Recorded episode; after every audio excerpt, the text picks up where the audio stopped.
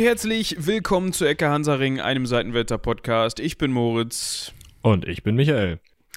Und wir machen weiter nicht im Mittelalter. Das letzte Mal haben wir, glaube ich, gesprochen. War das die Lepra-Folge, die letzte? Ich komme durcheinander. Wir machen so ja, viel ich komme auch durcheinander. Wir, wir arbeiten so viel vor. Das ist schwierig. Da muss man doch glatt mal Seitenwälzer aufreißen. Ja, und äh, Folge 127 von Lepra und Aussätzigen.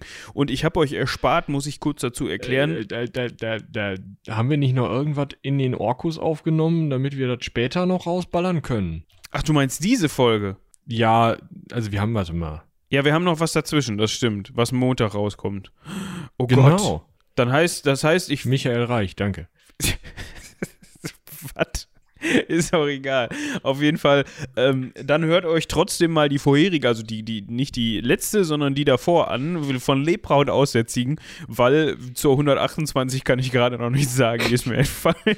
Aber die habt ihr. Das sind Klodwig und die äh, Franken, oder nicht? Ah, ja, okay. Ja, dann schließen wir auch eigentlich ganz gut an das jetzige Thema an. Genau.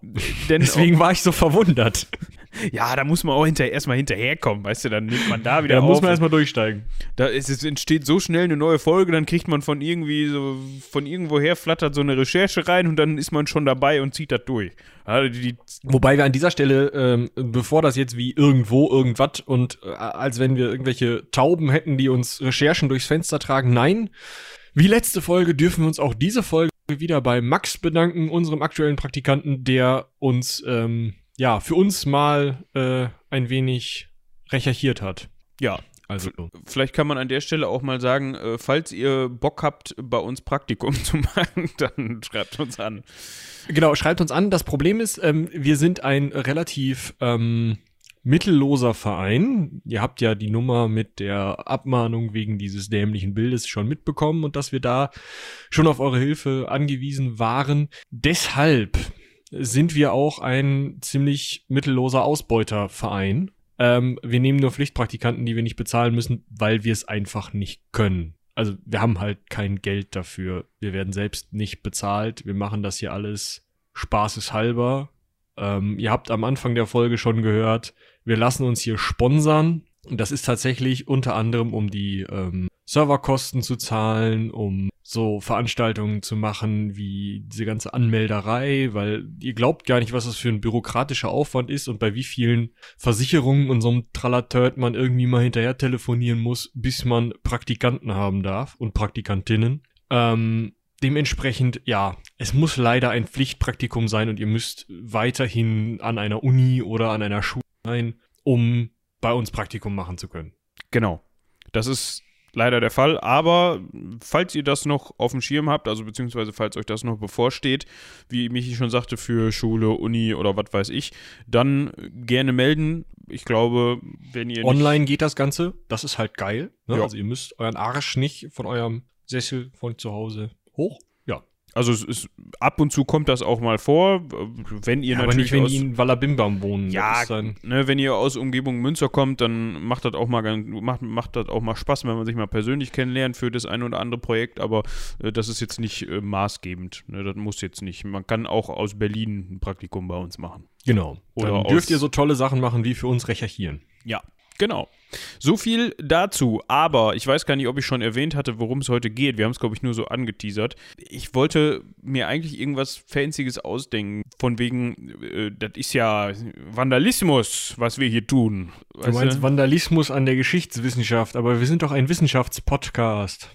Jetzt driften wir schon wieder ab. Ja, das sind wir. Mit Brief und äh, digitalem Ziegel. Genau. Äh, Siegel. Ja, ich habe auch schon überlegt, ich werde wahrscheinlich versuchen, möglichst viele dumme Witze mit Andalen zu machen. Also aus den Vandalen mal die Sandalen und die Randalen machen, aber mehr ist mir noch nicht eingefallen und ja, deswegen habe ich das jetzt.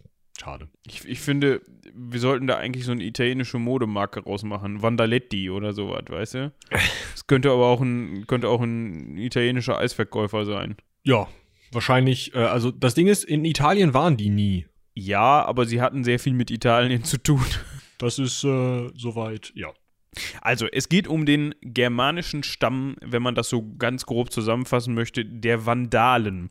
Und wir haben ja schon ausgiebig über die Völkerwanderung gesprochen. Wir haben auch immer wieder in den letzten Folgen über andere germanische Stämme, andere germanische Gruppen gesprochen, die sich dann mal gedacht haben, Mensch, hier wo wir sind, da ist es nicht so grün, da ist das Gras nicht so grün wie auf der anderen Seite von Europa oder was weiß ich wo, wir gehen da jetzt mal hin. Und das haben auch die Vandalen gemacht. So kann man das eigentlich gut zusammenfassen. Vielen Dank für Ihre Aufmerksamkeit. Auf Wiedersehen. ähm, der Punkt bei den Vandalen war, das Gras war eigentlich ganz grün, wo sie waren, nämlich irgendwo im Donaubereich, also heutiges, ähm, was ist das, Tschechien, sowas, die Kante. Ja, ja, ja, das passt. Und auch Polen. Ähm, da waren die und dann kam der Hunne. Ihr erinnert euch an den Hunnen, diesen einen mit dem lustigen Zwirbelbart. Äh, und wie, ähnlich wie die Goten, sind auch die Vandalen von den Hunnen so ein bisschen vor sich hergetrieben worden und deshalb äh, ins Wandern gekommen. Also haben äh, also sozusagen Völker gewandert. Und ein bisschen anders als bei den Goten oder bei den von uns ja auch schon besprochenen Franken war es so, dass ähm, wahrscheinlich die schon zu dem Zeitpunkt, an dem wir anfangen, über sie zu sprechen, ähm, in Richtung Christentum sich mm, ja noch nicht bekehrt hatten, aber schon in die Richtung unterwegs waren und sich dann ungefähr 422 vollständig christianisiert haben. Aber wir haben vorher halt schon einen sehr großen Anteil von Christinnen und Christen unter den Vandalen, was sie zu eigentlich zu, zu ja, beliebteren Föderaten der Römer machen würde im Zweifel. Aber ich glaube, ähm, ja, also was, was ihr so ein bisschen im Hintergrund behalten müsst, wir haben nicht so Problem wie bei den anderen Völkern, wie wir es besonders in der letzten Folge bei, bei Klodwig und den Franken hatten, dass man da irgendwie so einen riesen Bohai ums Christentum gemacht hat, sondern der Drops war schon gelutscht. Genau. Ähm, obwohl wir da auch nochmal differenzieren müssen, soweit ich das richtig im Kopf habe, da haben wir auch in der letzten Folge, was die Franken ja. angeht, ein bisschen drüber geredet. Ähm, Christ ist nicht gleich Christ in dem Fall. Soweit ich das weiß, waren die meisten äh, Vandalen äh, arianische Christen und nicht genau. römisch-katholisch, genau. wenn man das schon zu dem Zeitpunkt so nennen möchte. Eben. Das führt natürlich auch irgendwie so ein bisschen zu Konflikten, aber ähm, ja, das, wie gesagt, also den Religionsaspekt können wir aus diesem Grund zumindest den Großteil der Zeit ausklammern. Was wir nicht ausklammern können, ist, wohin die denn überall gelatscht sind. Denn man denkt sich jetzt, okay, die kommen aus dem Donauraum. Ah, bis Sachsen werden sie es geschafft haben. Nee. Die nee, Sachsen, weitergelaufen. Sachsen war, war nicht so. Fanden sie nicht so. War nicht so. Die haben, äh, also, sie haben sich relativ lange tatsächlich ähm, quer durch heutiges äh, Deutschland, heutige Schweiz, heutiges Frankreich bewegt, nur um dann in zwei Zügen nach Spanien zu kommen, mh, mm, zusammen mit einigen Sueben, uns auch ein germanischer Stamm war, und einigen Alanen. Und die Alanen sind nochmal ein relativ spannendes Volk, weil die sozusagen die Hunnen vor den Hunnen waren. Also, man, man kennt das ja, äh, zumindest wenn ihr unseren Podcast verfolgt, habt ihr schon mindestens von zwei komischen Reitervölkern aus drei komischen Reitervölkern aus dem Osten gehört, die aus irgendwelchen Gründen in Richtung Europa drängen und angreifen. Das sind einmal die Mongolen und zum zweiten Mal die Hunnen und zum dritten Mal die Skythen. Von den Skythen haben wir aber nur geredet, weil die Römer zu faul waren, die Hunnen Hunnen zu nennen und sie einfach auch Skythen genannt haben. Und zwischen den Skythen und den Hunnen gab's relativ nah vor den Hunnen auch die Alanen. Ein weiteres Reitervolk, also Steppennomaden, wie man sich auch Mongolen oder so vorstellen kann. Natürlich mit einer eigenen Kultur, aber so vom Kampfstil und von der, von der Art, sich zu bewegen, relativ ähnlich. Deswegen schere ich das jetzt so über einen Kamm. Die einfach, ja, wie gesagt, vor den Hunnen nach Westen gedrängt sind und schon mal so ein bisschen beim Römischen Reich geklopft haben, mal gesagt haben, gut Tag, wir hätten hier ganz gerne so ein bisschen hier Vorräte und Geld und so.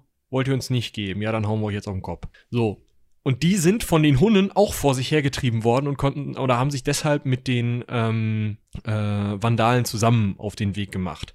Also auch da sehen wir schon wieder dieser Völkerwanderungszug, dieses Volk in Anführungsstrichen, dieser Stamm, der sich da bewegt, ist eine Kriegergruppe, die da schon aus mindestens drei größeren Gruppen besteht und da werden noch andere Leute aus kleineren Gruppen dabei gewesen. Ja, genau. Was man vielleicht mal festhalten kann, 406 wurde das erste Mal der Rhein überschritten, äh, wie wir. Genau, so damit wir auch mal so eine Uhrzeit kriegen, ne? 406. Genau, wie wir so schön festhalten können, in der Silvesternacht. Dann haben sie sich wahrscheinlich gedacht, so, jetzt, äh, Ne, neues Jahr, neues Glück. zünden, gib ihm. genau.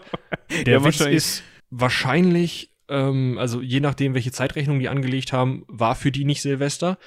Und ähm, zweitens, derjenige, der es aufgeschrieben hat, wird das in die Silvesternacht gelegt haben, weil es dann besser zu merken ist. Aber Ja. weiter. Genau. Ähm, damals hatten wir noch einen Rex.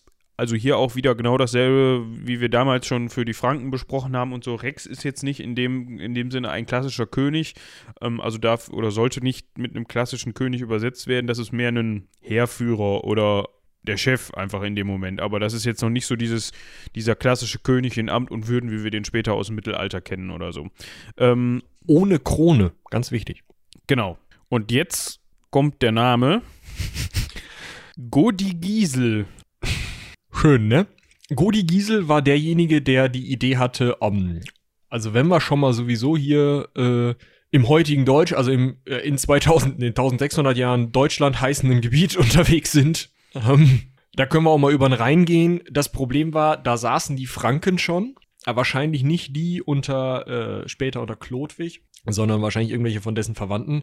Die haben die Vandalen gesehen und sich erstmal gedacht, um, nee, tut nicht Not. Ähm, und haben sich als Föderaten, die sie zu dem Zeitpunkt schon waren, ne, da ist ja das Römische Reich noch wesentlich intakterer, ne, 476 ist ja erst die Sache mit, mit Romulus Augustulus, also 70 Jahre später. Äh, als Föderaten haben die sich gedacht, ja, machen wir mal, tun wir mal unsere Föderatenpflicht und hauen diese Vandalen auf den Kopf. Und zumindest bei Godi Giesel hat das funktioniert. Ja, der ist leider weggekommen, der wurde tiefer gelegt. Das war jetzt nicht ganz so schlimm. Also, ich meine, für Godi Giesel war das schlimm, aber für, für seinen Sohn Gunderich nur aus familiären, sentimentalen Gründen, weil der hat das Ganze dann nämlich beerbt. Also, natürlich war der wahrscheinlich todtraurig, dass sein Vater gestorben ist, aber im gleichen Zug ist er halt dann auch zum Rex ähm, ernannt worden und war dann Chef. Dementsprechend Was- ist er vielleicht drüber hinweggekommen. Ja, das kann, kann helfen. Aber was übrigens relativ wichtig auch an der Stelle nochmal ist, es ist nicht so super normal, dass Godi Giesels Sohn diese Stellung erbt. Weil eigentlich, so sagt zumindest die relativ aktuelle Forschung, bei den Vandalen nicht dieses System der Primogenitur, also der älteste Sohn erbt, ähm, ja, intakt war, sondern die ein System von anderer Familienzusammengehörigkeit hatten. Also die Idee dort war immer, dass es vom König auf erst die, die Herrschaft oder vom Heerführer auf dessen Brüder übergeht und man dann sozusagen wieder bei den Kindern des alten Königs anfängt. Also die Neffen des, des letzten Bruders sozusagen, die Kinder des ersten, dann wieder eingesetzt werden und es da dann wieder durch die Reihen geht.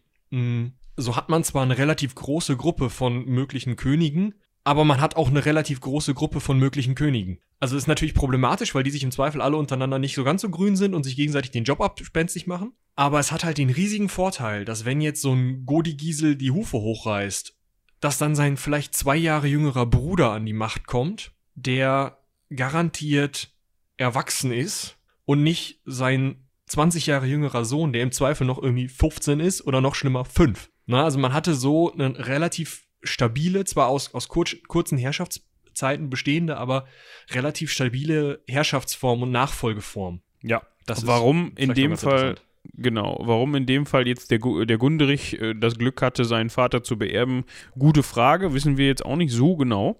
Beziehungsweise, Wahrscheinlich, also das führt ja, das kann man sich ja ausrechnen, das führt ja dazu, dass der Gunderich, also der älteste Sohn eines Königs, sobald der alt genug ist, also so 16, wird der mit dem langen Messer rumlaufen und alle anderen Leute, die im Zweifel mehr Anspruch haben als er, werden tragische Unfälle haben. das kann sein, ja. Also wenn, wenn du den Job haben willst, dann musst du dir den auch nehmen. Ohne Zimperlichkeiten, das ist auf jeden Fall Ja. klar. Was auf jeden Fall auch klar ist, nachdem man sich mit den Fre Fränken, wollte ich gerade sagen, mit den Fränken so ein bisschen auf den Kopf gehauen hat, ne? Und, ähm, hier und da, das hat jetzt nicht dazu geführt, dass die Vandalen oder dieser Verband aus Vandalen, Sueben und Alan äh, vernichtend geschlagen worden ist, sondern man hat die Gunst der Stunde genutzt und ja, ich meine, Rom ist und bleibt Rom. Da war die meiste Zeit äh, innerer Konflikt und Bürgerkrieg. Zumindest zu dem Zeitpunkt. Also, ne? Ja, Über Augustus reden wir noch, da war 70 Jahre Ruhe. genau, aber davor und danach, also Rom war schon immer spannend, also, zumindest was das angeht. Ja, ich Ähm, freue mich schon auf Caligula und Nero, die ganz verrückten Kaiser, das wird toll. Das wird super. Auf jeden Fall ist man weiter durch Gallien gezogen, konnte man anscheinend auch relativ unbedrängt, also ja, mit Betonung auf relativ, und hat sich dann 409, also wir haben eben festgehalten, 406 geht es über den Rhein, 409, drei Jahre später hat man sich dann in Gallien aufgehalten, hat man unter der Führung von Gundrich, also den gibt es zu dem Zeitpunkt immer noch, ähm, die Pyrenäen überschritten, hat sich gedacht, so jetzt haben wir lange Zeit äh, hier genug Pro Kräuter der Provence geschnüffelt, jetzt gehen wir mal hier rüber Richtung, Richtung Ja. Das hat man dann auch gemacht. Und ähm, hat aber immer noch, ja, wahrscheinlich auch deswegen von den Franken ein bisschen Stress bekommen, die einen, ja, also die, die diesen Verbund einfach auch nicht haben wollten in ihren Ländern. Und das war auch später so ein bisschen der Punkt, wahrscheinlich, warum man sich gedacht hat, oh, Spanien, wir können auch noch ein bisschen weiter, aber da kommen wir gleich noch drauf zu sprechen. Wir bleiben erstmal bei Spanien. Genau, in Spanien war es so, ähm, dass sie scheinbar auf so wenig Widerstand gestoßen sind, dass sie sich in ihre drei Gruppen, mit denen sie gereist sind, ähm, aufgeteilt haben. Und ähm, die Vandalen tatsächlich sogar von den äh, römischen, spanischen Bewohnern, spanisch-römischen, also im, in Gallien heißen die Gallo-Romanisch, dann nenne ich die hier mal Hispa, Hispano-romanischen ähm, Bevölkerungsgruppen, den dortigen Eliten, wurden die Vandalen bezahlt, um die Sueben möglichst aus ihren Gebieten fernzuhalten. Das hat so mittelgut funktioniert. Ähm, die Sueben haben ähm, in Galizien, das ist links oben, ähm, ein ja, Reich sich aufgebaut. Nördlich davon ähm, haben sich die Vandalen unter, ähm, weiß ich gar nicht unter wem, aber also auf jeden Fall gab es dort ein Vandalenregnum und äh, sozusagen ganz Südspanien wurde zwischen den Alanen und um Cordoba äh, herum ähm, äh, den Vandalen mit ihrem größeren Herrschaftsgebiet aufgeteilt. Also man hatte so eine, im Endeffekt nordöstlich gab es noch eine römische ähm, Einflussbereich. Einflussbereich. Der Rest, also links und unten, war komplett unter den soeben Vandalen und Alanen aufgeteilt. Wobei die Alanen tatsächlich den größt, das größte Gebiet unter sich ähm, vereint haben, um äh, Toledo herum im Endeffekt. Und dann das gesamte heutige Portugal, wenn ich es richtig sehe. Ich kann mal eine Karte unter der Folge verlinken, also für alle, die das noch nicht begriffen haben. Wenn ihr mit dem Podcast Grabber unterwegs seid, dann müsstet ihr mal eben kurz rüber hopsen auf Seitenwälzer, also einfach im Browser seitenwälzer.de, also Seitenwälzer mit AE, nicht mit Ä und dann einfach die aktuelle Folge suchen, die sollte dann relativ weit oben stehen und da habt ihr dann in der Folgenbeschreibung äh, Links mit Karten und so. Da ähm, hat er tatsächlich, glaube ich, sogar gelogen, oder? Was? Genau, hat er. Weil ähm, die Folgenbeschreibung wird von Podcast-Grabbern tatsächlich mit runtergeladen. Von Spotify aber nicht. Weil Spotify nicht für Podcasts ist. Ja, aber in der, also in, ja, ähm, Also zumindest mein Podcast-Edit äh, zeigt die Links mit an. Okay, das ist interessant zu wissen. Ich dachte, das würde sich nur, also für euch zur Information, es gibt ein Plugin, über die wir, über das wir die ähm, Podcasts quasi ausstreuen, wenn man so möchte. Und ich war immer der Meinung, dass sich die Podcast-Grabber auch das, die Folgenbeschreibung aus dem Plugin ziehen. Aber das ist dann wirklich nur für Spotify, weil da packe ich nämlich auch gar keine Links rein, weil ich weiß, dass sie nicht funktionieren. Dann ist das ja gut. Dann nur für die Spotify-Jungs. Da müsst ihr mal rübergehen auf Seitenwälzer. Ja, auf jeden Fall. Zumindest der Link zu den Links steht äh, bei Spotify. Nee, funktioniert. Auch auf Spotify? Nee, auf. Ich hab doch gar kein Spotify. Ach so, gut. Ich kaufe noch CDs. Ja, Stimmt, ich vergaß. ja, weiter geht's. Jetzt haben sich die ganzen, hat sich die ganze Bande da erstmal ganz äh, schön in Spanien eingesiedelt. Ne, so eingenistet. Wir, wir, wir schreiben das Jahr 411. Ja? Wir haben uns, erinnern uns, 409 sind sie in äh, Gallien rumgekaspert, äh, also sind dann, äh, 409 sind sie nach Spanien rüber, ab 406 sind sie in Gallien rumgekaspert ähm, und 415 dann, nachdem sich das alles ge gesichert hatte, um 411, kamen äh, die Westgoten, die Bösen. Die, die bösen Westgoten. Ja, die sind dann nämlich in Spanien, ja, ich weiß nicht, ob man das so nennen möchte, die sind dann da eingefallen, haben auch Anspruch auf die Besitzung erhoben, wie man das so macht. Ne? Man geht vorbei und sagt so. Ja, der, das Problem war halt einfach, die Vandalen waren ja nur kurz ähm, römische Föderaten gewesen, die Alanen und die Sueben sowieso nicht. Und die Westgoten waren aber relativ feste römische Föderaten. Und als Föderaten haben die dann gesagt, hör mal, das ist römisches Gebiet, geh mal weg. Genau. Und das war ein Problem für die Vandalen vor allem. Ja, also ich meine, was heißt für die Vandalen? Vor allem für alle, die da so rumgekaspert sind. Und das war so ein bisschen der Punkt, an dem man sagen musste, ja, vielleicht gehen wir mal ne, noch ein bisschen weiter nach Süden. Genau. Man hat einfach ähm, alles zusammengerafft, was, was diese nördlichen Vandalen, nördlich der soeben, und auch was die Alanen hatten, denn der alanische König ist auch äh, verstorben gegen, im Kampf gegen die Westgoten. Ähm, und alle haben sich halt um Gunderich, der ja schon vorher relativ gut sie geführt hat, gesammelt und haben ähm, sich unter ihm, dem dann Rex Vandalorum et Alanorum, also auch die Alanen haben sich dem zugehörig gefühlt, ähm, haben sich unter ihm zusammengezogen, haben in Andalusien, ne, wie gesagt, um Cordoba herum ähm, sich besonders festgesetzt und haben angefangen, ähm, eine Flotte zu bauen, was für die vorher Landgebundenen eigentlich relativ merkwürdig war und haben dann angefangen, so ein bisschen rumzuplündern auf den Balearen und so. Und ähm, ja, ganz besonders haben sie dabei gesehen, hier im Süden, also da wo wieder Land ist, nämlich im römischen Nordafrika, heutiges Marokko, Tunesien, die Kante. Da ist unfassbar viel zu holen. Das ist die Kornkammer Roms, Westroms. Da kannst du, so viel kannst du gar nicht plündern. Das kriegen wir gar nicht alles auf die Schiffe. Mal. Und das haben sie gesehen. Und zwar hat sich bis ähm, 428 der Gunderich noch gehalten und auch dieses, dieses ähm, vandalische und alanische ähm, Reich in Andalusien hat sich dann auch noch lange gehalten, aber ähm, das war so der erste Moment, wo sie gemerkt haben, auf der anderen Seite vom Meer ist auch schön. Genau. Jetzt muss man dazu sagen, der Gunderich, der war ja zu dem Zeitpunkt immer noch am Zuge. Es ist ein gefährliches Leben, was man da führt. Ne? Und da kann man auch schon mal bei der einen oder anderen Aktion mit seinen Jungs, genauso wie seinem Vater das vorher passiert ist, ähm, ja, wegkommen. Ne? Dann will man mal Sevilla plündern und dann ähm, ist es 428 und dann sagt man, ups, oh, ja, da bin ich wohin das Schwert gelaufen. Ne? Ja, also, und Geiserich wischt das Schwert ab und denkt sich, ah, ups, aber was soll man machen? Ne? Ja, also Geiserich, müssen wir jetzt dazu sagen, ne, Halbbruder Gunderichs, Sohn von Godigisel, immer noch geiler Name. Ich glaube, so, weißt du, das ist so ungeborener Sohn. Stehst du im Kreis, der Erste. Oh, wie, wie, soll der Kleine denn heißen? Das ist äh, Godigisel. ich glaube, der Hebamme oder ja, dem fällt alles unter dem Arzt fällt alles aus dem Gesicht in dem Moment. Wahrscheinlich. Ja, klar, Godi Giesel. Ist schon der dritte diese Woche.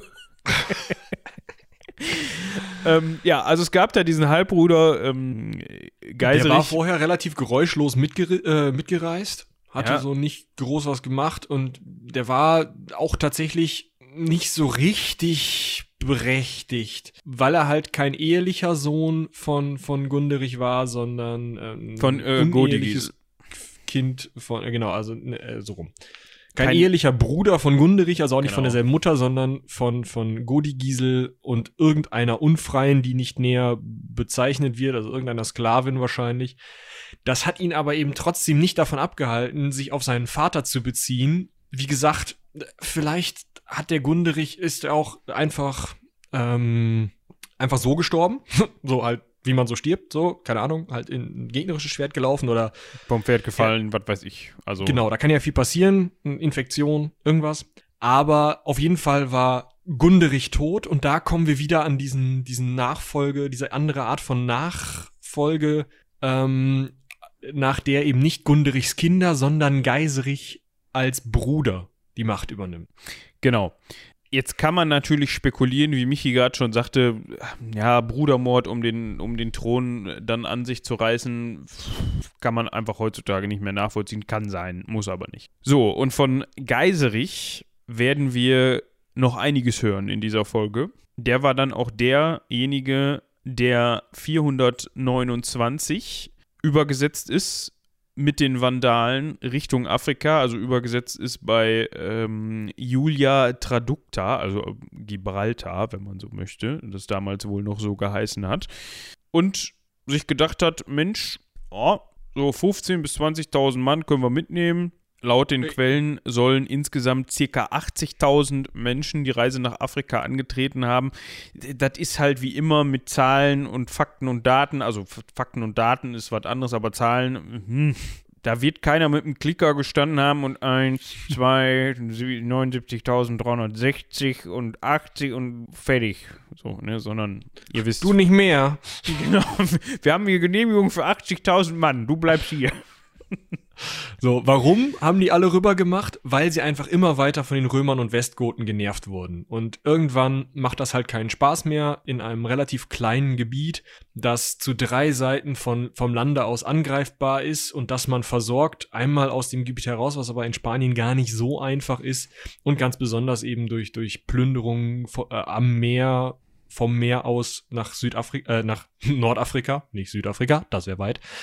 Ähm, das, das macht einfach, also es wird immer schwieriger, sich da äh, zu halten und deswegen sagt man halt irgendwann, wisst ihr was, Leute, wir sind jetzt zwar 20 Jahre hier, nicht ganz 20 Jahre, aber komm, lass uns noch mal eben den einen Schritt machen, da unten ist eh geil, da plündern wir schon die ganze Zeit und pff, die können da unten nix, im Zweifel kommen die Goten auch nicht nach, weil die das mit den Schiffen nicht so haben.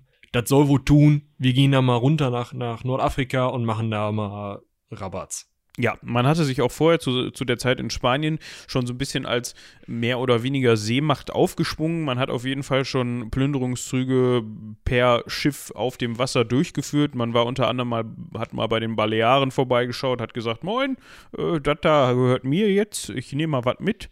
Ähm, dementsprechend war man auch dafür schon gewappnet, mal eben nach Afrika rüber schippern zu können. So weit ist das ja auch nicht. Bei gutem Wetter kannst du ja, glaube ich, sogar rüber gucken, oder? An Gibraltar, ja. Ja, genau, an der einen Stelle.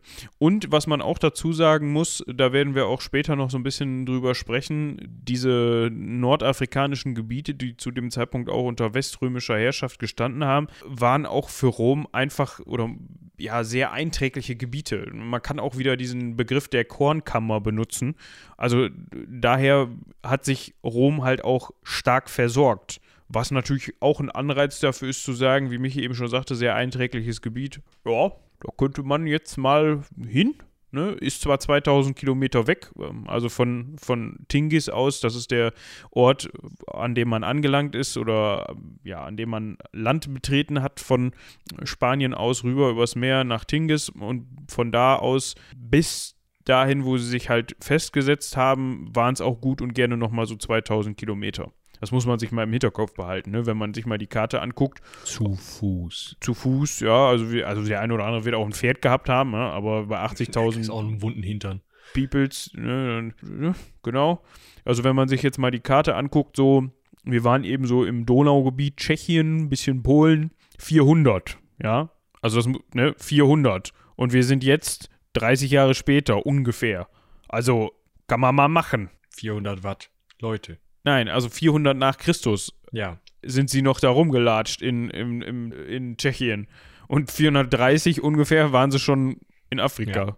Ja. Also Ja. ist schon, kommen schon rum, die Jungs und Mädels. Zu Fuß. Genau. Warum sind die da runter? Wie gesagt, Kornkammer und so. Es ist halt auch total geil, auf den römischen Kornlieferungen zu sitzen, denn die Stadt Rom selber wird mit meist, also das ist gute Tradition, dass die Kaiser die Stadt Rom mit kostenlosen Getreidelieferungen versorgen. Und das heißt halt, im Zweifel sitzt man auf Getreide, was die Kaiser auf jeden Fall brauchen und auf jeden Fall abkaufen müssen. Sowas werden die gewusst haben, weil natürlich auch römische Bevölkerung in den von den Vandalen eroberten Gebieten war und sich auch Römer da angeschlossen haben werden. Dementsprechend ist das eine eine Möglichkeit, ähm, warum sie darüber gegangen sind. Eine weitere Möglichkeit, die diskutiert wird, aber unwahrscheinlich ist, ist, dass sie tatsächlich sogar eingeladen wurden, weil ein Herr Bonifatius, der da unten ein äh, Statthalter war, ähm, bisschen im Konflikt mit äh, anderen römischen Statthaltern war, aber wahrscheinlicher ist, dass sie diesen Konflikt gesehen haben und sich gedacht haben, die kämpfen ja untereinander, das ist ja einfacher, dann da durchzugehen, dann da runtergegangen sind. Ähm, und dann gibt es noch die Idee, dass ähm, sie sich das als ähm, ja Mission des christlichen Gottes gesetzt haben, Karthago zu erobern, aber auch das kannst du heute nicht mehr belegen. Also das Wahrscheinlichste ist halt tatsächlich dieser Aspekt des, okay, wir sind hier in Andalusien immer unter Druck, da unten sind wir wahrscheinlich weniger unter Druck und haben noch mehr Geld und mehr Ressourcen und mehr Getreide und alles ist toller. Ähm, gehen wir dahin. Genau. es gibt zwei wichtige Punkte, zwei Städte, die für die Vandalen von Bedeutung sind, beziehungsweise für die, die für das Gebiet äh, ja, von Bedeutung sind. Einmal ist das das äh, berühmte Karthago und die Stadt Hippo Regius, die heute übrigens Anabar genannt wird. Da müsste man mal eigentlich äh, Google Maps anschmeißeln und mal eben schauen, wo das hier genau liegt ob man das so finden tut und ob das heute nur so ein kleines Kaff ist oder ob das wirklich, äh, weil das sagt mir nämlich so gar nichts. Anabar. Anabar, da. Besser Anabar als Ananas. Was? Was? Ähm, ja. Anabar, zi- circa, ja, ich würde jetzt mal so sagen, 150 bis 200 Kilometer westlich von Tunis, also vom, vom, von Kat das, was früher Karthago war und heute Tunis heißt. Ähm, also auch zu dem Zeitpunkt schon relativ weit fortgeschritten Richtung Osten. Also das ist vom, von, ähm, von Gibraltar beziehungsweise der Meerenge aus, äh, ja, da sind, ist ganz viel von den 2000 Kilometern schon weg. Und da kommt dann erstmal ein Römer und sagt immer, was machst du hier? Geh mal nach Hause. ich habe kein Zuhause. Ja. als Bonifatius jedenfalls davon erfahren hat, dass die äh, Truppen der Vandalen oder unter Geiserich, die Truppen Ge- Geiserichs anmarschiert kommen, stellt er sich diesen entgegen. Hm, 1430 kommt es dann zur Schlacht zwischen den beiden. 430. 1430, da hast du dich vertan, da fehlt eine Eins. Sie haben einfach ein bisschen gewartet. Ungefähr 1000 Jahre und dann hat Geiserich, nein, 430 kommt es zur Schlacht und die Vandalen, wie gesagt, immer im Hintergrund behalten, da sind immer noch ein paar Alanen dabei, wahrscheinlich auch ein paar Spanier und so weiter, ne, aber die Vandalen, wir reden ja jetzt über die Vandalen, hauen dem äh, Bonifatius äh, gehörig auf den Sack. Das Problem ist dann aber, der Bonifatius denkt sich, ja gut, dann gehe ich halt hinter meine Mauern.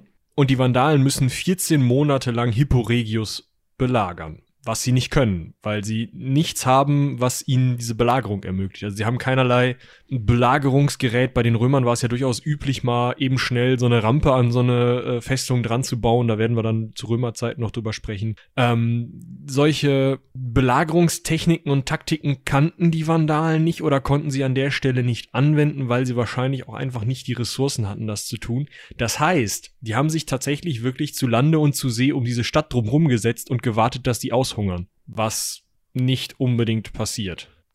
Genau. Das Problem an der ganzen Geschichte ist, auf der einen Seite können die Vandalen die Stadt nicht belagern oder nicht effektiv so belagern, dass man da irgendwelche Fortschritte verzeichnen kann. Auf der anderen Seite kann das Weströmische Reich, also zu dem Zeitpunkt war, war das Machtzentrum nicht in Rom, sondern in Ravenna, da hatten wir auch schon mal drüber gesprochen, dass das Genau. gerne mal hin und her gewandert ist, ähm, war einfach zu weit weg, um da wirklich effektiv eingreifen zu können, was ich an der Stelle aber ganz witzig finde, was offensichtlich nicht weit genug weg war, war das Oströmische Reich, denn es hat eine, ja, wenn man so möchte, Entsatzflotte gegeben, die kam allerdings aus äh, Konstantinopel und wurde vom General Aspar Aspar kommt äh, die Vandalen plätten.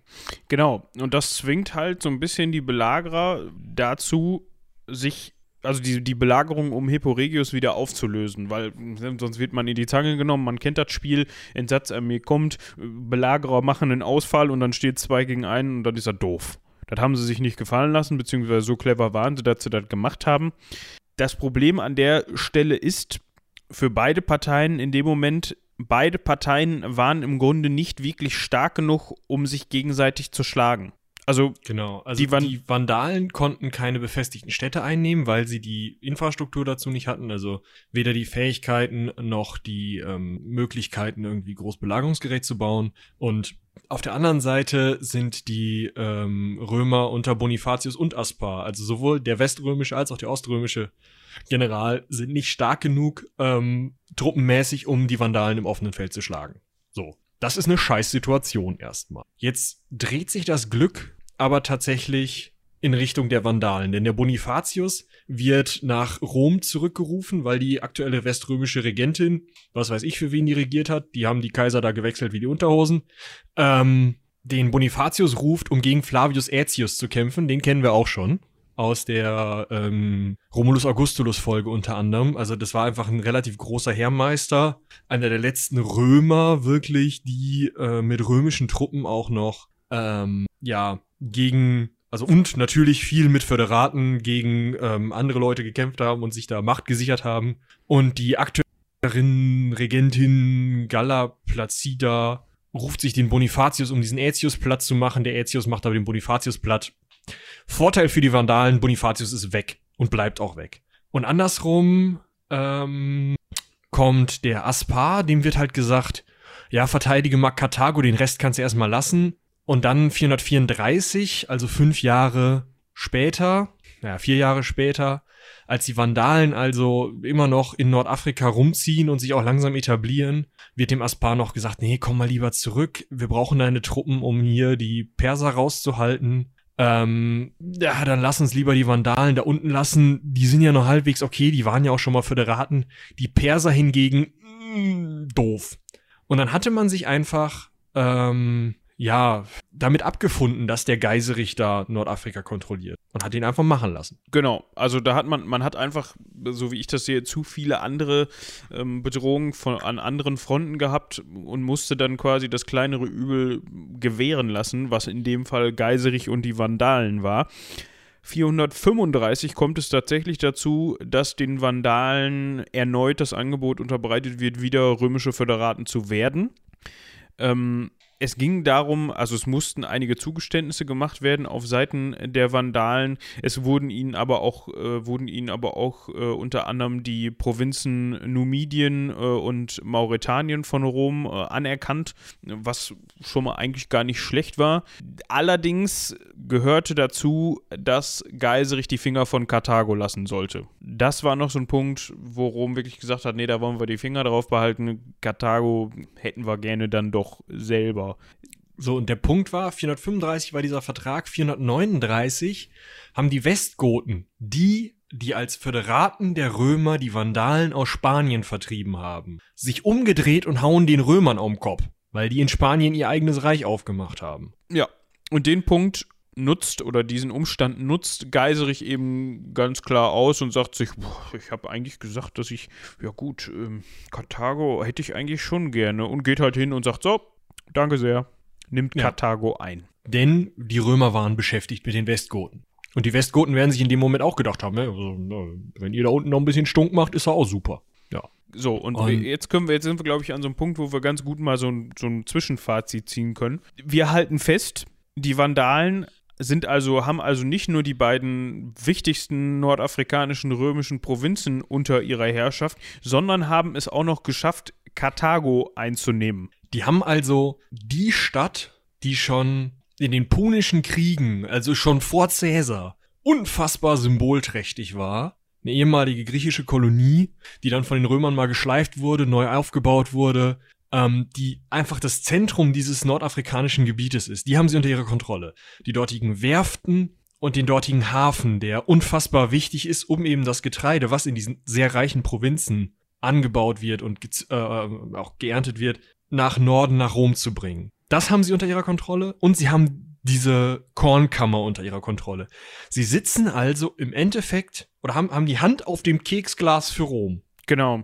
Und was auch noch dazu kommt, dadurch, dass in Karthago ganz viele, also zum einen der, der Hafen von Karthago ähm, relativ bedeutend ist und auch sehr viele Werften dort angesiedelt sind, kann man auch seine Bedeutung als Seemacht, also seinen Einfluss über das Mittelmeer hinaus, also auf die Länder auf der anderen Seite des Mittelmeers ähm, noch weiter ausdehnen. Obwohl, wenn man sich das mal auf der Karte anguckt, ja, also heut, damals Karthago, heute Tunis, ich will mal sagen, das ist jetzt gar nicht so weit bis Sizilien, ne?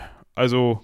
Ja, ich sag mal, du kannst nicht rüberspucken, aber mit dem Schiffchen geht das wohl. Also, ich hätte jetzt gesagt, heutzutage, wenn du ein guter Ruderer bist, ein paar Stunden bist du da, oder nicht? Keine Ahnung, ich kenne die Meeresbegebenheiten da nicht, aber wir. Ähm, oh, ich hätte also, mal gesagt, das sind so 80 Kilometer ungefähr. Ja, also es geht schon ziemlich schnell. Also von, von, von Tunis aus, ne? Also von Karthago mhm. aus. Da ist, es gibt ja auch noch ähm, östlich davon so eine Landzunge, die dann nochmal wesentlich näher ähm, dran liegt. Was ist denn da? Das wage ich nicht auszusprechen, wie es heute heißt. Aber egal. Das ist der Punkt und den nutzt Geiserich auch ganz klar aus und in den Folgejahren lässt er immer wieder Fahrten, Plünderungstourenfahrten, ähm, vor allem auch nach Sizilien und ähm, in andere Gebiete, Sizilien, Sardinien, teilweise sogar süditalienisches Festland durchführen und kann so die Römer auch immer wieder nadelstichartig ärgern, muss man einfach sagen. Genau. Und die werden natürlich immer saurer und immer saurer. Es ist natürlich auch einfach total beschissen, ähm, äh, dass sie halt weder die Steuern aus den nordafrikanischen Provinzen noch, und das ist halt das größere Problem, das Getreide bekommen. Deswegen greifen die Römer, versuchen immer wieder anzugreifen. Es gibt immer wieder Versuche weströmischer Gegenoffensiven, die aber zu Wasser abge ähm, abgewehrt werden. Ähm, immer wieder ist es so, dass die Weströmer da stehen und sagen müssen, hm, großer Bruder Ostrom, kannst du nicht mal vorbeikommen und den bösen Vandalen auf den Kopf hauen? Die Oströmer kommen immer mal wieder auf die Idee, ja, pff, könnte ich mal machen. Hm. Aber, also oft ist es tatsächlich sogar Aspar. Aber es ist immer wieder so, dass entweder die Hunnen oder die Perser angreifen und deswegen diese Flotten, die dann auf dem Mittelmeer unterwegs sind, sich bei Sizilien sammeln, um dann anzugreifen, sich wieder umdrehen und sagen, na scheiße, wir müssen erst wieder zu Hause das Feuer löschen, wir kommen, wir kommen wieder, wir kommen wieder. Das heißt, die Vandalen sind relativ sicher, einfach weil Rom, wie gerade schon, immer wieder andere Probleme hat. Genau. Es gibt dann eine Wende in dem römisch-vandalischen, wenn man das. Du meinst in dem Valentili valentinianisch-vandalischen Verhältnis? Schön, ne? Genau das meinte ich. Valentinianisch-vandalisch, genau. Ähm, und zwar unterbreitet der weströmische Kaiser äh, Valentinian III. Geiserich also wir haben eben schon erwähnt, ja, das hat öfter mal gewechselt in Rom. Also wer da, wir hatten eben von einer weströmischen Regentin gehört, die dann in äh, Ravenna saß. Die war dann auch nicht mehr, sondern zu dem Zeitpunkt war es dann Valentinian der Dritte. Und der kommt dann auf die Idee, Mensch, was können wir denn, also was ist denn alte römische Tradition dafür, sich irgendwie Leute, die einem auf den Sack gehen und die einen immer, immer wieder nerven, loszuwerden bzw. ruhig zu stellen? Man könnte die eigentlich als Föderaten anwerben. Das hat der Valentinian auch versucht, beziehungsweise erfolgreich durchgeführt, hat dem Geiserich angeboten, dass man wieder Kumpels wird, also Kumpels auf Zeit, wie man das so kennt, ne? Ähm, und dass man die Herrschaftsgebiete anerkennt, die Geiserich in Nordafrika hält. Aber dafür hat der Geiserich doch bitte damit aufzuhören, Plünderungen in römischem Gebiet durchzuführen. Ist doch eigentlich ganz nett eigentlich ist das eine gute, gutes, gute Geschichte und dann denkt ja. sich auch Geiserich. Ja, genau, weil die, jetzt muss er ja nicht mehr plündern gehen. Das heißt, er läuft nicht mehr Gefahr, irgendwie von Römern auf den Sack zu kriegen. Diese blöden oströmischen Flotten, die immer wieder am Horizont auftauchen, nerven nicht mehr. Außerdem kommt der Sohn endlich unter der Haube, äh, unter der Haube, der, der Hunerich, äh, wird mit Eudokia verlobt, der Tochter von dem äh, Valentinian dem Dritten. Und du hast halt eine profitable Handelsbeziehung jetzt. Also eine sichere Handelsbeziehung mit den Römern, du musst nicht gucken, wem du die Scheiße verkaufst, die du da produzierst. Super. Da könnte man noch einen kleinen Exkurs zu wagen, äh, zu der Geschichte mit äh, Hunerich oder Hunerich, wie auch immer man ihn dann ausspricht, und äh, Eudokia man hatte sich da so ausgeklüngelt, ne? also der Geiserich und der Valentinianer haben gesagt, Mensch, das ist doch eigentlich eine gute Sache hier, ne? unsere äh, kurze Hochzeit, passt schon. Äh, das Problem an der ganzen Sache war, der Hunerich, der war eigentlich schon verlobt, ne? Der war mit der Tochter des westgotischen ja, Führers Rex, Herrführers Theodrich I. verlobt. Ähm, das ist natürlich jetzt doof, weil viel Ehe war nicht. So, und man hätte jetzt darauf kommen können zu sagen, komm, sorry, Theo, ich habe noch einen zweiten Sohn. Ne? Da, da, hätte man drauf kommen können, aber das wäre nicht. Was man jetzt aber gemacht hat, war, dass man hingegangen ist und gesagt hat: Immer, Theoderich, deine Tochter hat versucht, meinen Sohn zu vergiften. Die Tochter, was? Der Sohn, was? Theoderich, was? ja, hat sie dann offensichtlich versucht. Wurde gesagt. Und dann hat man halt gesagt, man könnte jetzt die Tochter zurückschicken schicken zum Theodrich aber wenn wir Hat das in einem gemacht. Stück machen würde, wäre das ja langweilig. oh meine Güte. Also, die verstümmelte Leiche der Tochter wurde dem Vater, also Theoderich I., zurückgeschickt. Warum? Weil Hunerich einfach nur eine andere heiraten sollte. Ja, Theoderich hatte ein ne leichtes Problem mit dieser Sache. Kann ich mir vorstellen. Hunerich ist dann auch erstmal bei Valentinian III. am Kaiserhof untergekrochen. Bis 445 war der in der Ravenna und raus aus der Nummer. Geiserich kann sein, seine in Afrika ähm, seine jetzt halt verbrieften Besitzungen, also eher Richtung Karthago, weniger Richtung ähm, Richtung Spanien, ähm, die kann er jetzt vernünftig aufteilen, lässt auch eine neue Zeitrechnung einführen.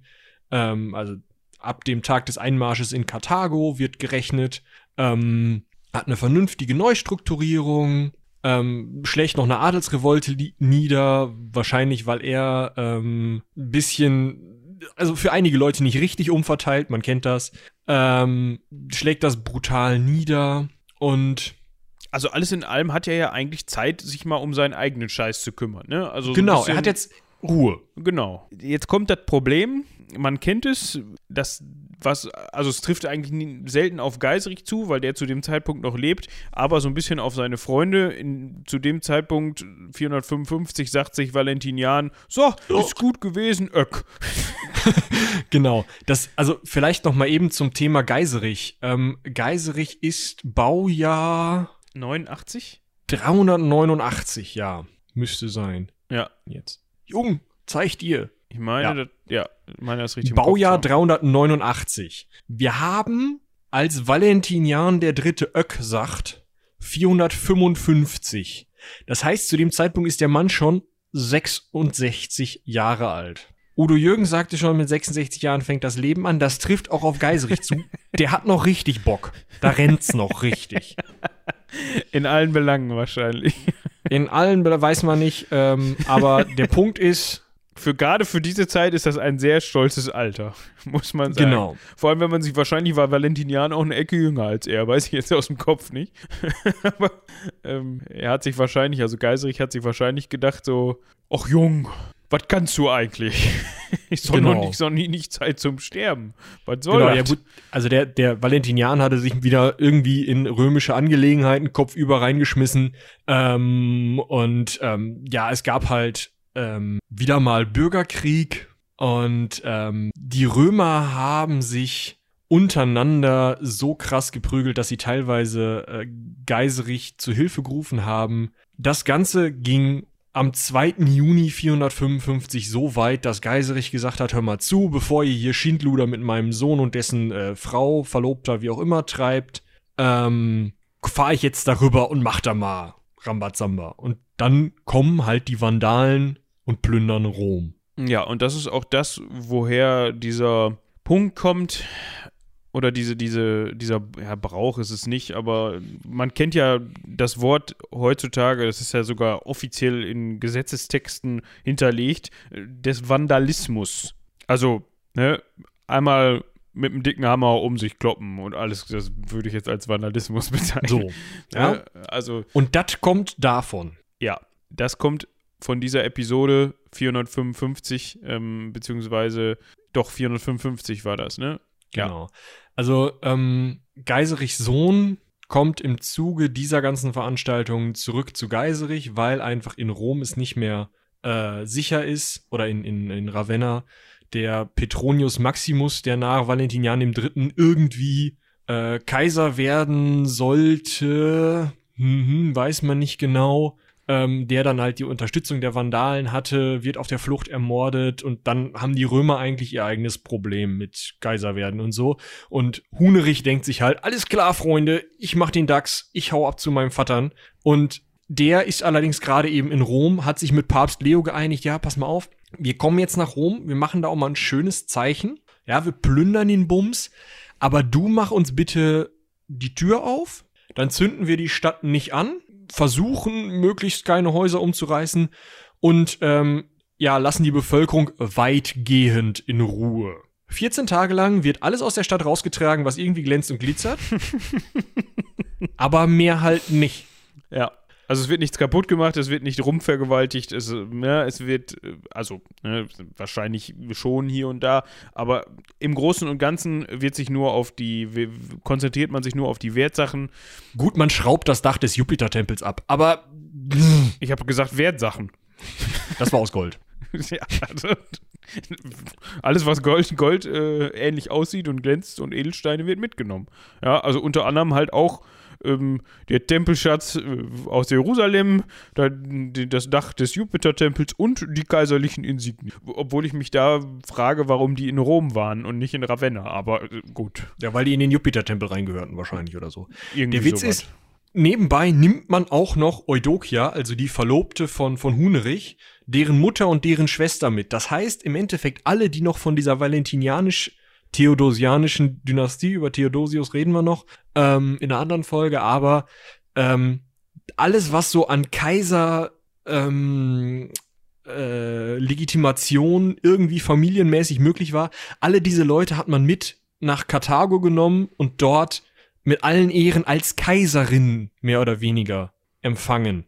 Um natürlich jetzt einen Fuß in die Tür zu haben, sobald die sich da oben so ein bisschen geeinigt haben, den dann neuen Kaiser wegzuräumen und Hunerich hinzusetzen, weil der ja mit der Kaiserin verheiratet ist. Ne? Ja, also das hatte sich der Geiserich eigentlich schon alles recht gut so zurechtgelegt, muss man sagen. Ja. Was sie auf jeden Fall schaffen, auf dem Weg wahrscheinlich nach Rom nebenbei, sie nehmen Sardinien und Korsika, also die beiden Inseln links vom Stiefel, ne? Ihr kennt die, ähm, in, in Besitz und Malle und Ibiza. Hat sich der Geiserich gedacht. Mit 66 fängt das Leben an, da kann man auch noch mal ein bisschen Party machen. So nämlich. Und damit haben sie nicht nur eben Nordafrika, sondern wirklich alle, weil Sardinien und Korsika auch dazu gehören, alle wichtigen Kornkammern Roms. Das heißt, sie sitzen jetzt wirklich auf den Nahrungsvorräten Rom, noch viel mehr als vorher. Und Rom kann nichts tun. Rom hat äh, mit sich selber zu tun und Geiserich sitzt da und ähm, hat eine gefestigte Lage, hat ordentlich die Inseln unter, also äh, die Inseln ordentlich unter Kontrolle, hat das Meer unter seiner Kontrolle und hat Truppen, die er irgendwo einsetzen kann, wenn er irgendwie Probleme hat. Also er ist eigentlich in der besten Position, noch besser als vorher. Ja, und da kommen wir an so einen Punkt, wo ich mich in der Recherche oder in der Vorbereitung schon gefragt habe, wie geht das überhaupt? Also man muss jetzt mal festhalten. Geiserich marschiert, weil er sich denkt, ist gerade der passende Moment, nach Italien, nimmt alles mit, was nicht nied- und nagelfest ist, reißt sich sämtliche Gebiete, an denen er vorbeikommt, Inseln, hast du nicht gesehen, unter die, ja, reißt sich die unter den Nagel, so, das wollte ich sagen. Und trotzdem, trotzdem kriegt er, kriegt er danach wieder Stress, obwohl er versucht, das Weströmische Reich klein zu halten. Trotzdem kriegt er wieder Stress mit den Römern.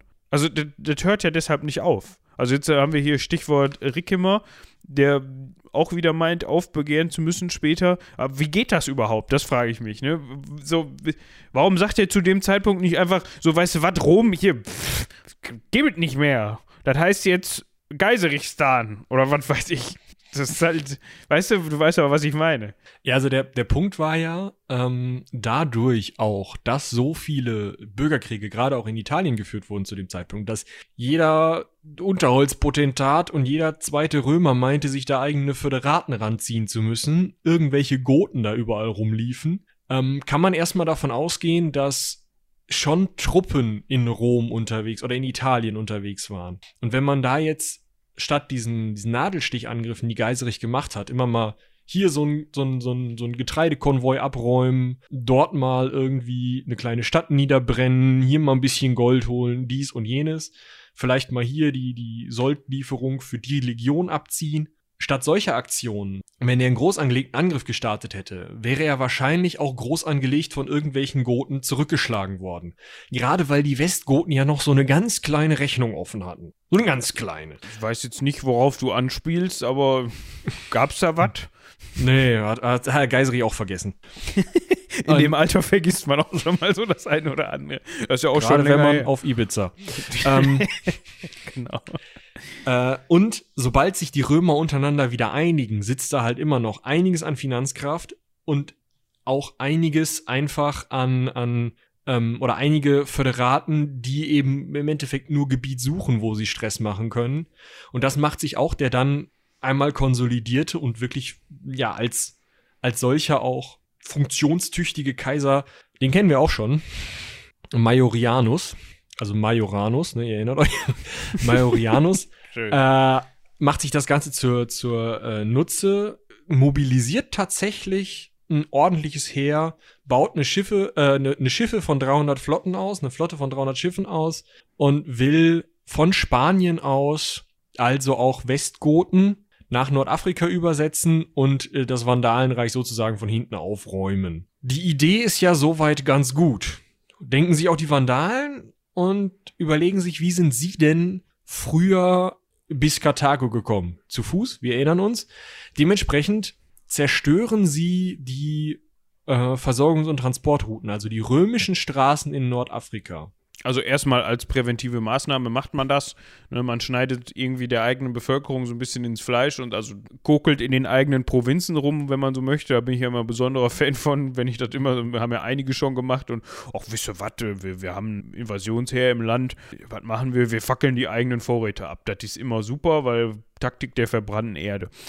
Das hat aber wohl nicht dazu geführt, oder das war jetzt nicht der Punkt, der dazu geführt hat, dass man sich schützen konnte vor den, vor den Goten, sondern man hat wohl noch vor, der, vor dem Übersetzen es geschafft, die Transportflotte, also die Schiffe, mit denen die Krieger übergesetzt werden sollten, zu zerstören. Und oder zum Großteil jedenfalls zu zerstören, so zu zerstören, dass die, dass der Teil, der übersetzen könnte, nicht mehr ja, schlagkräftig genug gewesen wäre, um, um sich gegen die Vandalen durchzusetzen. Wir müssen uns halt erinnern, die Vandalen hatten einfach die Seemacht, die hatten dieses ähm, Katar die karthagischen ähm, ja, Häfen und karthagischen ähm, Werften unter ihrer Kontrolle. Und dann hatten sie halt auch noch einen Arsch voll Kohle. Dementsprechend haben sie Teile der ähm, Schiffsbesatzungen, die vor Cartagena in Südspanien lagen. Ich weiß gar nicht, wie heißt das heute? Du hast doch Google Maps offen, oder?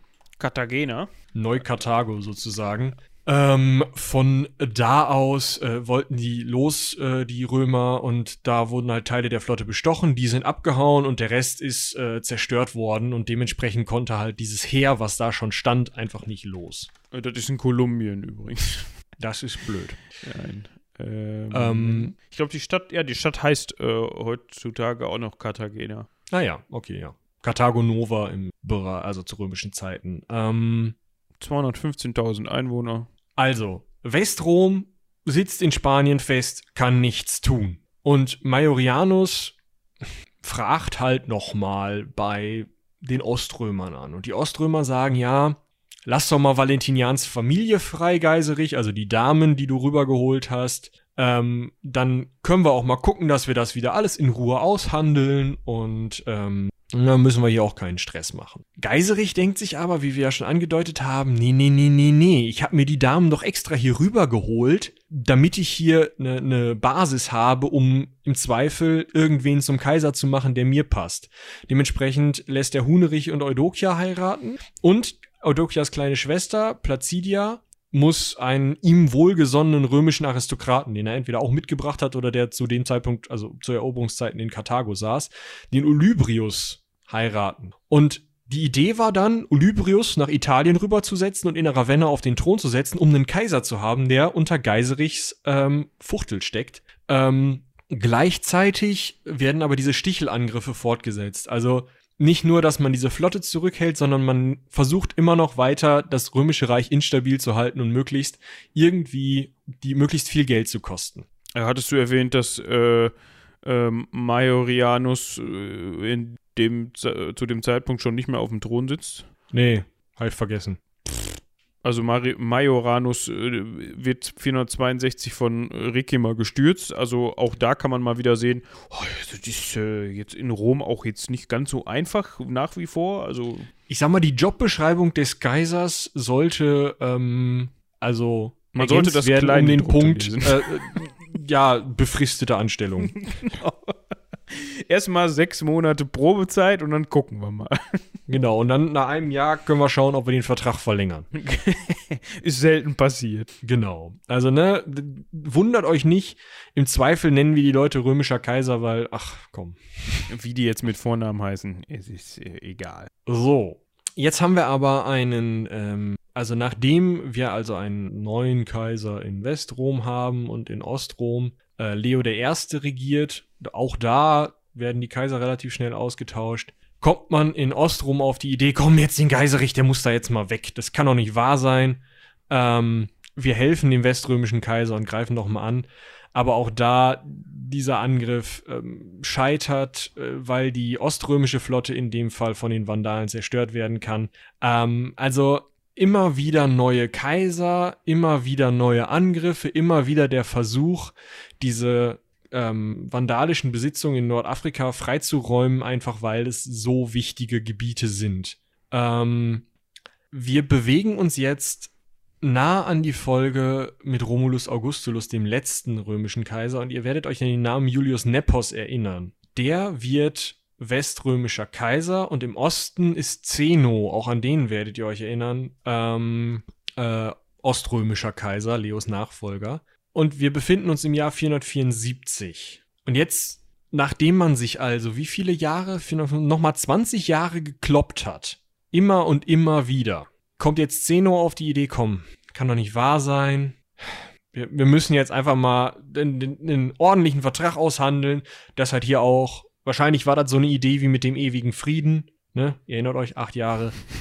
ähm, komm, wir müssen mal einen ewigen Frieden aushandeln, hat er sich gedacht. Genau. Und hat das tatsächlich gemacht und Sizilien auch noch an die, an die äh, Vandalen abgetreten. Ja. Aber das, ja, also eigentlich ist damit dieses ganze Vandalenreich, also Balearen, Korsika, Sardinien, Sizilien und Nordafrika um Karthago, ähm, ist ein kohärentes Gebiet, das unter der Kontrolle von immer noch Geiserich, wir sind im Jahr 474, steht das Teil immer noch unter der Kontrolle von Geiserich, Baujahr 389. Ja, wie schon gesagt, also. Mit 66 Jahren. Ja, der war richtig. Äh, also zu dem Zeitpunkt war er nicht mehr 66, ganz und gar nicht mehr, aber ähm, der hat immer gut nee, seinen Brokkoli gegessen anscheinend und. Äh, genau.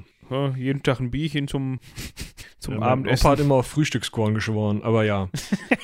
genau. Also 11 Uhr, gib ihm. Ja. Ähm, Der Mann Schön. hat 49 Jahre Kat von Karthago aus dieses Vandalenreich beherrscht, als er im Jahr 477 Ök sagt. Da ist der Mann fast 90. Das muss man sich einfach in Ruhe auf der Zunge zergehen lassen. Und er hat noch vier Jahre vorher vom römischen, oströmischen Kaiser Zeno diesen finalen Födus bekommen, diesen finalen Vertrag. Yo Leute, Vandalien ist jetzt da unten wir müssen jetzt einfach für Ruhe sorgen. Wir haben hier viel mehr andere Probleme und die kurze Zeit, in der ein vernünftiger Vertrag ausgehandelt war, waren die Handelsbeziehungen so okay, dass wir das jetzt einfach durchziehen müssen und einfach sagen müssen, komm, die Vandalen sitzen da jetzt, Geiserich, du kriegst seinen Willen, passt. Machet, so. Ja. Genau. Die hatten wahrscheinlich schon in Karthago 50 Jahre Karthago vorbereitet die, die, die Party quasi mit den Bannern und die T-Shirts sind schon gedruckt worden und sowas und dann stirbt er erstmal kurz bevor äh, 50-jährige Jubiläum noch miterlebt. Ne? Das ist halt schade. Ne? Belastend. Ne? Das ist belastend. und Hunerich so, okay, ich bin irgendwie 70, keine Ahnung. Prinz Charles kriegt dann endlich mal. ne? Genau. Das Problem ist, Hunerich hat nicht mehr die Möglichkeit, im äh, Vandalischen Reich so zu regieren wie Geiserich, weil Geiserich hatte den Vorteil, dass er als derjenige, der diese Vandalen und Alanen und wahrscheinlich auch noch ein paar Sueben, die da nach Nordafrika rübergegangen sind, unter sich vereint hatte, weil er die ja schon teilweise von, von ähm, durch Spanien geführt hatte und sonst wie was alles. Und der hat die dortigen Römer unter seiner Kontrolle gehabt, weil er der große Kriegsherr war, der das da alles ähm, erobert hat. Das heißt, die nordafrikanischen Römer, die nicht arianische Christen wie die Vandalen waren, sondern äh, nizianische, katholische, römische Christen, wie man es nennen will, also nizianische, weil das Konzil von Nicea festgelegt hat, wie die zu glauben haben. Ähm, die hatte er eben als großer Kriegsherr noch so richtig unter seiner Kontrolle und konnte sagen, so hier, wir haben, machen hier jetzt, äh, machen das hier alles mal so unter einem Reich, ich bin hier der Oberbombs und ähm, was ihr da unten glaubt, ist mir erstmal egal. Diese ganze, dieses ganze Konstrukt ist unter Hunerich in sich zusammengebrochen, wahrscheinlich weil Hunerich wesentlich stärkerer oder wesentlich glühenderer Arianer war als ähm, es Geiserich war und Hunrich dafür gesorgt hat, dass diese Kathol äh, Katholiken, diese römischen Christen verfolgt wurden. Wahrscheinlich auch aus dem Grund, weil man die eigene vandalische, arianische Elite in, in hohe Positionen bringen wollte. Ähm, und dafür natürlich irgendwie diese römischen Christen, die vorher in den hohen Positionen gewesen sind, loswerden musste. Und wie soll man das anders machen, als ihnen zu sagen, du glaubst falsch, rüber runter. Geht natürlich super einfach. Ähm, und Hunerich hat noch einen zweiten Fehler gemacht, neben diesem äh, römische Christen angreifen, was gerade in Ostrom ganz unbeliebt war, wollte er seinen Sohn als Nachfolger einsetzen, den Hilderich. Aber Geiserich hatte gesagt, ja, okay, alle meine Brüder sind tot. Deswegen muss mein ältester Sohn jetzt dran, Hunerich. Aber Hunerich selber, dem müssen seine Brüder nachfolgen, wie es im vandalischen Recht ähm, nun mal verbrieft war. Ja, ihr erinnert euch, wir hatten das Ganze am Anfang mal besprochen, äh, wie da die Erbfolge aussah. Äh, erst die Brüder, dann diese. Genau. Und ähm, dafür hat er halt versucht, den Eliten, diesen arianischen Eliten, so weit zu gefallen und ihnen so weit Dinge zu schenken, die er vorher von den katholischen Eliten abgezogen hatte, ähm, dass sie seinen Sohn einsetzen, was die aber gar nicht so unbedingt gut fanden, beziehungsweise was ähm, ja nicht so richtig funktioniert hat. Ähm, Hunerich reist tatsächlich nur sieben Jahre nach seinem Vater Geiserich die Hufe hoch, also 484, und ähm, Hilderich kann die Macht nicht übernehmen, sondern Gutharmund, ein ähm, Cousin Hilderichs, ein Neffe, wessen Neffe? Also das ist der, das ist ein Neffe Hilderichs, also ein Neffe, also muss es ein äh, Sohn eines Bruders von Hunerich sein. Also ein Enkel ja, von Geiserich. Genau. Weil wahrscheinlich dieser Bruder schon tot. Wieso? Ja, wahrscheinlich. Auf jeden Fall kommt, kommt halt wer anders aus diesem, diesem, dieser Gruppe, die sich dann halt um die Macht prügeln kann, an die Macht. Hilderich kommt, ähm, schafft es nicht. Und ähm, dann kommt noch ein weiteres Problem. Ähm, anstatt, wie es vorher üblich war, gemeinsam mit Mauren und Berbern zu kämpfen, die waren teilweise sogar mit in Rom mit Geiserich, hatten sowohl Hunerich als auch sein Nachfolger Gutermund keine wirklich guten Kontakte mehr zu Mauren und Berbern. Und daher haben die Mauren und Berber dann gedacht, ach, dann äh, können wir ja wieder auch hier plündern, oder? Das heißt, statt dieses konsolidierte Reich von einem vielleicht ein bisschen schwierigen äh, ähm, Hunerich zu übernehmen, kriegt Gutermund ein Reich, das erstens in inneren Konflikten, Religionskonflikten steht und zweitens von einem Ort angegriffen wird, von Süden, von Mauren und Berbern, von denen es vorher nie angegriffen wurde und gegen die es sich auch nicht verteidigen kann, weil die Vandalen denselben Weg gekommen sind wie Mauren und Berber und die ganzen Festungen platt gemacht haben auf dem Weg. Genau. Und die auch nie wieder hochgezogen haben. Und man kennt das aus Rom, wenn es Stress im Süden gibt, dann denken sich die Leute im Norden, ach Mensch, äh, gerade passend, ne? So, so auch der Theodrich, ne? Wir erinnern uns. Wir erinnern uns. Ich, ich, ist das denn noch der Theodrich? Der Theodrich der Große ist auch ziemlich alt geworden, ja. Aber ist das Theodrich der Erste, dem sie die Tochter zurückgeschickt haben? Das wäre ja, ja noch cooler. Ausgehen. Also das wäre ja noch, ne? Gut Ding will Weiler haben quasi. Oder wie sagt man? Auf jeden Fall, dieser Theodrich in dem Fall jagt den Vandalen dann auch noch Sizilien ab, weil er gerade einem gewissen Odoaker die Kontrolle über Italien abgejagt hat. Das müsste dann ja äh, der Theodrich sein, der gesagt hat, ach, wisst ihr was hier mit dem Kaisertum, weströmisches Kaisertum, das ist alles Quatsch. Das war der Odoaker, der das gesagt hat, tatsächlich. Der hat das schon gesagt? Ja, ja. Der Theodrich hat denen das dann abgenommen. Ach, der Theodrich hat dann nur gesagt, äh, auch wisst ihr was, äh, Rex Italiae, das klingt toll, äh, mache ich mit, oder was? Genau. Ah, okay, ja, man kommt äh, da Das ist übrigens, äh, scheinbar ein anderer Theoderich. Ja, ich wollte gerade sagen, weil dann wäre der nämlich auch ziemlich alt zu dem Zeitpunkt. Aber er genau. war äh, Gote. Genau, das Problem ist, also der. wir haben ähm, vorhin, also dessen äh, Tochter da äh, äh, stückchenweise ähm, rückgeführt wurde, das war Theoderich I., ein westgotischer König. Nach Theoderich I., einem westgotischen König, regierte noch ein Theoderich II., ein weiterer westgotischer König. Das Problem war aber, dass die Ostgoten auch einen Theoderich hatten. Und das ist der Theoderich, der jetzt Sizilien eingenommen hat. Genau, das ist Theoderich der Große, der jetzt Sizilien eingenommen hat. Ah. Weil die Ostgoten nämlich Italien übernommen haben. Der aus der, der, der nicht aus. Dietrich von Bern sein soll. Genau. Im, in genau. den Nibelungen sage. Genau. Ja, also wir stellen fest, das einstige große Vandalenreich von Geiserich fängt unter seinem Sohn und unter seinem Enkel, ja, müsste sein Enkel sein, an zu bröckeln. Und zieht sich in Richtung Karthago zurück. Genau. Und ich würde einfach mal sagen, man könnte das jetzt noch so ein bisschen, ähm, ja, noch ein bisschen ausdifferenzieren, wer da jetzt wann sich wie zurückgezogen hat. Ich würde an dieser Stelle aber einfach darauf verweisen, dass ihr, wenn ihr es noch nicht getan habt, euch die Folge um Justinian mal anhört. Weil der hat sich nämlich dann gedacht, irgendwann, och, diese eigentlich West, die, diese Gebiete da in Nordafrika, die eigentlich immer weströmisch waren, da sitzt jetzt so, wann, wann, wann Kann ich auch nicht aussprechen, oder egal. was. Komm, wir gehen da mal bei. Und äh, dazu haben wir eigentlich auch schon sehr viel in der Folge um Justinian besprochen. Genau, also wir können, wir können einfach festhalten, äh, ab dem Tod ähm, äh, Geiserichs 477 besteht dieses Reich noch 50 Jahre ungefähr bis übern Daumen äh, 530, als dann nämlich ähm, Belisar von Justinian geschickt wird, eigentlich nur um äh, Hilderich, einen weiteren König, wieder auf den Thron zu setzen. Ähm, was nicht funktioniert und daraufhin nimmt Justinian mehr oder weniger aus Versehen dieses ganze Vandalenreich ein, weil das in diesen 50 Jahren so sehr in sich zusammengefallen ist, diese vandalischen Eliten es halt nicht hinbekommen haben, ähm, dieses Reich so gut zu konsolidieren, dass sie es hätten jetzt an der Stelle verteidigen können und dann auch noch ein paar taktische Fehlentscheidungen getroffen werden, dass auf einmal mehr oder weniger aus Versehen nach, wie lange war jetzt dieses Reich? Wann ist Karthago erobert worden? Dim, dim, dim. Naja, 49 Jahre vor dem Tod, ne? Also nach ungefähr 100 Jahren vandalischer Herrschaft in Nordafrika ist es auf einmal wieder römische Provinz.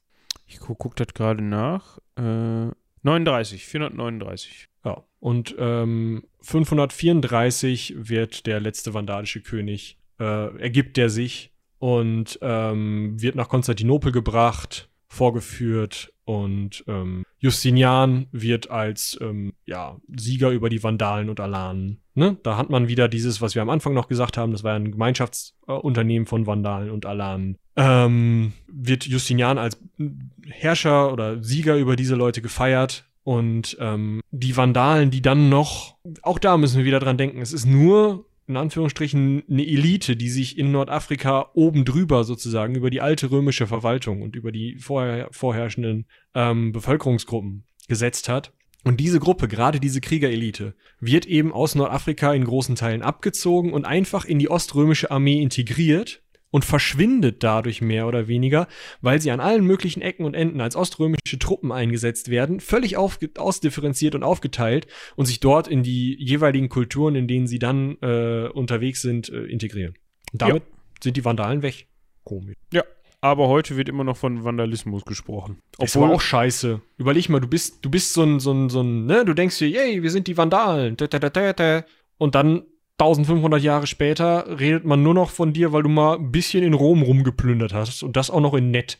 Ja, also da haben andere Leute wesentlich schlimmer geplündert, würde ich mal sagen. Auch in Rom. Auch in Rom, ja. Ne? Dementsprechend, wenn man euch Vandalismus vorwirft, äh, dann habt ihr wahrscheinlich irgendwie Scheiße gebaut. Aber ihr könnt dann sagen, hör mal zu, ja, ich habe hier nur mal den, das Tempeldach abgeschraubt. In nett. In nett. Weil das aus Gold war. Der Papst hat gesagt, ist okay. Genau. Und dann So. kommen wahrscheinlich die Leute, die euch so ein weißes Jäckchen mitbringen, was ihr dann anziehen dürft. Und dann, ähm, ja, habt ihr da auch nicht viel von, aber ihr seid immerhin gebildet und könnt angeben mit eurem Geschichtswissen. Ja, also versucht's nicht. Was ihr allerdings versuchen könntet, ins Heldenpicknick reinzuhören, Das, könnt ihr nicht nur versuchen, das könnt ihr sogar machen. Immer. genau, das sich gerade in seiner achten Staffel befindet, ja, also gerade voll im Gange ist für euch. Endlich geht's weiter, dementsprechend unbedingt reinhören, falls ihr das noch nicht gemacht habt, aber die meisten werden es wahrscheinlich schon getan haben. Dementsprechend fangt ihr einfach vorne bei Staffel 8 nochmal wieder an und hört es nochmal. So, Genau. Äh, Wenn ich äh, richtig im Kopf habe, müsste doch auch, ähm, warte mal, müsste jetzt Freitag entweder die nächste Folge fällig sein oder noch wahrscheinlicher diese Einstiegsfolge für Heldenpicknick, die wir 500 Jahre in die Zukunft gesetzt haben. war nicht der letzte Stand, dass jetzt diesen Freitag noch eine Folge gekommen ist?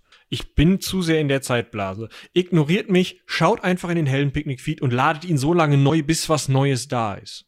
Oder bis die Finger bluten. Ja, vielleicht habt ihr dann auch Lepra, aber das, Da könnt ihr nochmal nachhören. Also, ja, genau. Falls euch die Finger bluten, dann hört auch nochmal die Lepra-Folge. Weil da erklären wir, wann ihr Lepra habt und wann nicht. genau. Und sonst hört auch nochmal die Pestfolge nur zur Abklärung. Genau, damit ihr hundertprozentig sicher seid. Aber auf keinen Fall irgendwie googeln, weil dann habt ihr sowieso super AIDS. ja, wollte ich gerade sagen. Dann ist es direkt vorbei. Gut. Wir, wir sind da die bessere Auskunftsquelle für medizinische.